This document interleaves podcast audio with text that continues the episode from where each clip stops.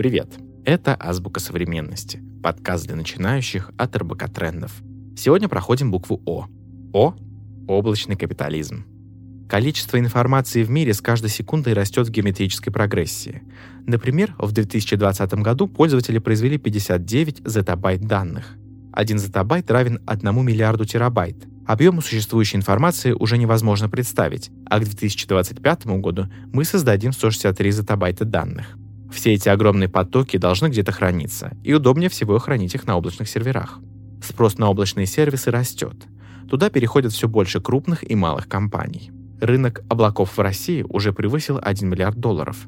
Это и есть облачный капитализм. Соответственно, компания, которая предлагает другим бизнесам или рядовым пользователям полностью виртуальный продукт или услугу, которая доступна через интернет, облачный капиталист. Посмотрим на пару примеров.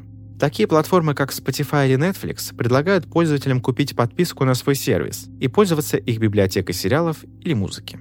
Ничего скачивать или устанавливать пользователю не приходится, он просто покупает доступ к некой виртуальной среде.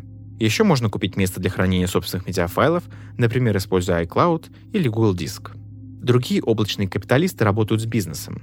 Они продают виртуальные мощности, благодаря чему все данные бизнеса будут храниться в уже существующем дата-центре – Компании не придется тратиться на создание собственной инфраструктуры, бизнес становится более гибким, расходы сокращаются.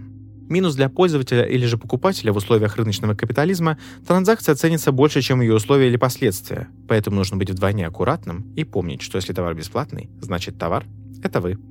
А теперь закрепляем знания. Повторяйте за мной. О. Облачный капитализм. Употребим это словосочетание в предложении. Например, как только вся существующая информация будет оцифрована и помещена на облачные сервисы, облачный капитализм будет, наверное, самой распространенной экономической системой.